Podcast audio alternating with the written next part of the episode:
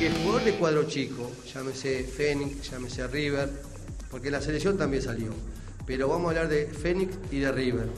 Ve en mí, ve mí un salvador, un mesías. Hay voces que se distinguen solas y frases que quedan grabadas en la posteridad y no es necesario nombrar al autor para saber de quién estamos hablando. Personas que todos y todas conocen por ser de las más polémicas de este país y del medio del deporte. Un país en el cual no cae bien ser Juan Ramón Carrasco por como dice ser él. Todo el mundo sabe que yo soy un hombre, ¿entendés? Un hombre hecho y derecho. Por ahí sí, yo sé que no gustan las declaraciones mías porque soy muy frontal. Yo trabajo para ser el mejor, yo no digo que soy el mejor. Yo trabajo para ser el mejor. Se lo tilda de soberbio y sus declaraciones muchas veces así lo hacen parecer. ¿No será que yo soy el acertado y todos los demás son los equivocados? Pero con el pasar del tiempo, este hombre nacido en Sarandí del G se fue haciendo dueño de una personalidad que rompe con los esquemas de un Uruguay que no está acostumbrado a lidiar con este tipo de personajes. Muchas veces no cae bien por el momento en el que decide hablar.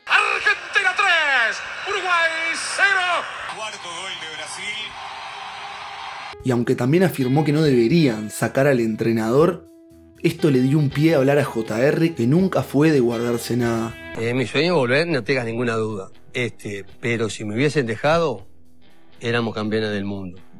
Del mundo. Si jugando de respuesta saliste cuarto. La mejor definición para entender a Carrasco es aquel gol que le hizo a Defensor en su vuelta nacional. Nadie se hubiese atrevido a hacer tal acto, más que Carrasco, porque Peñarol, que iba por su segundo quinquenio, precisaba que Nacional le robe algún punto a los Violetas en el Estadio Centenario por aquel uruguayo de 1997. En la penúltima fecha, Nacional, que no jugaba por nada y salió al campo con jugadores suplentes, le terminó ganando 1 a 0 al club de Punta Carretas y le daba vida a Peñarol, que iba en la búsqueda de su quinto campeonato consecutivo. Carrasco que mira, que apunta, que dispara y que convierte este gol del cual se hablará mucho, seguramente, durante mucho tiempo. Ya hay algún lío en la Platea América. Luego de pasar por varios clubes, incluido Peñarol, llegó a Rocha para terminar su carrera como jugador, que no podía ser de forma normal, sino que sería futbolista pero al mismo tiempo director técnico. Dirigió 47 partidos, donde jugó 44 y convirtió 12 goles. Luego de esta experiencia de usar camisa y botines... Mira las pichas que tengo. No, no podés, no Los árbitros tienen que en eso tener en cuenta. no, no le podemos un chaleco. Llegó a Fénix solamente para dirigir. Terminó tercero del campeonato uruguayo y clasificado a la Copa Libertadores. Y en un partido con Peñarol, en el Estadio Centenario, tuvo un conflicto con Charlie Good. Este Botija venía, venía, venía en la jugada, que la podía haber terminado dentro de la cancha, pero le gustó para seguirla, yo estaba adelante y bueno, pues fíjate que de la manera que estoy eh, empilchado no me iba a dejar, no me iba a dejar pasar por arriba, caer y hacer un blooper que todo el estadio se ría. Y simplemente me paré firme y lo aguanté. Y, este, y yo creo que se terminaba ahí. Después vinieron los terceros a, hacer ruido que en vez de aclarar enchastran, como digo yo. A lo que este otro, que tampoco era de guardarse mucho, también respondió. No me arrepiento de nada. Porque antes de hablar hay que jugarlo y bueno, se lo demostramos el gol. no andamos hablando cosas. Chao. Y Carrasco luego redoblaba la apuesta. ¿Entendés? ¿Qué, le, voy a hacer? Más bien que tiene que quedar acá. Hablo así para que digo que salga tranquilo, digo que yo lo doy por terminado acá. Porque capaz que ni, no sale ni de la casa.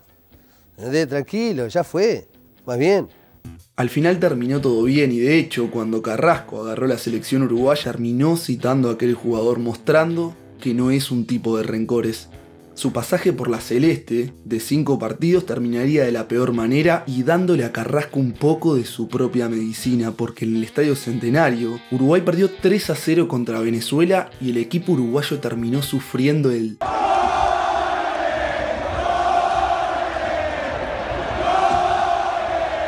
Y no precisamente por el tiki tiki de Juan Ramón, Después de aquel pasaje por Uruguay, iría al Prado, al conjunto de Arcenero que además de llevarlo a jugar una final con Peñarol por el torneo clausura en el año 2008, también lo clasificó a las semifinales de la Sudamericana y en ese mismo pasaje por el torneo uruguayo nos iba a dejar otra joyita. ¿Qué era esto? Rápido. ¿De qué es la pelota? De cuero. ¿De cuero dónde viene? De la vaca. ¿La vaca dónde vive? En el campo. ¿En el campo qué hay? Pasto. ¿Qué come la vaca? Pasto. Bueno, entonces le dábamos pasto, ¿no es cierto? Le dábamos pasto, ¿no es cierto? Nos iba a demostrar una vez más que estaba vigente. Su buen rendimiento llamó la atención de Nacional, que lo llevó a dirigir y en el cual consiguió un campeonato uruguayo. Y según él, también dejó plantada una semillita en el que hoy es uno de los mejores técnicos del continente. Sino de que miró muchísimos entrenamientos nuestros, Marcelo Gallardo, cuando dirigimos Nacional, su último año, él estuvo, creo que más de dos meses estuvo por su lesión y este, que no podía jugar y bueno, y él se pasaba mirando los entrenamientos nuestros. Otros pasajes por Emelec, por Atlético Paranaense, Danubio y nuevamente River Plate, y su último destino nuevamente fue Fénix. Estuvo 37 meses a cargo de los albivioletas, lo salvó del descenso y lo clasificó a las copas internacionales. Puede gustar o no, puede ser polémico, su estilo de juego discutido y su forma de ser muy chocante pero sin dudas que Juan Ramón Carrasco, a pesar de las controversias que puede generar, le ha dado a algunos clubes como a jugadores algo distinto, que lo distingue de los demás y lo hace ser un técnico con una filosofía de juego respetable y hasta por momentos, por algunos, envidiable. Con una demostración futbolística que, que, que, que es envidiable, y si no es envidiable, bueno, digo, Mejor para mí porque entonces voy a tener la exclusividad de tener ese fútbol. Esperemos que JR siga en nuestro fútbol para poder seguir dándonos algo de qué hablar, tanto como lo que pasa dentro del campo de juego, como también lo que pasa afuera.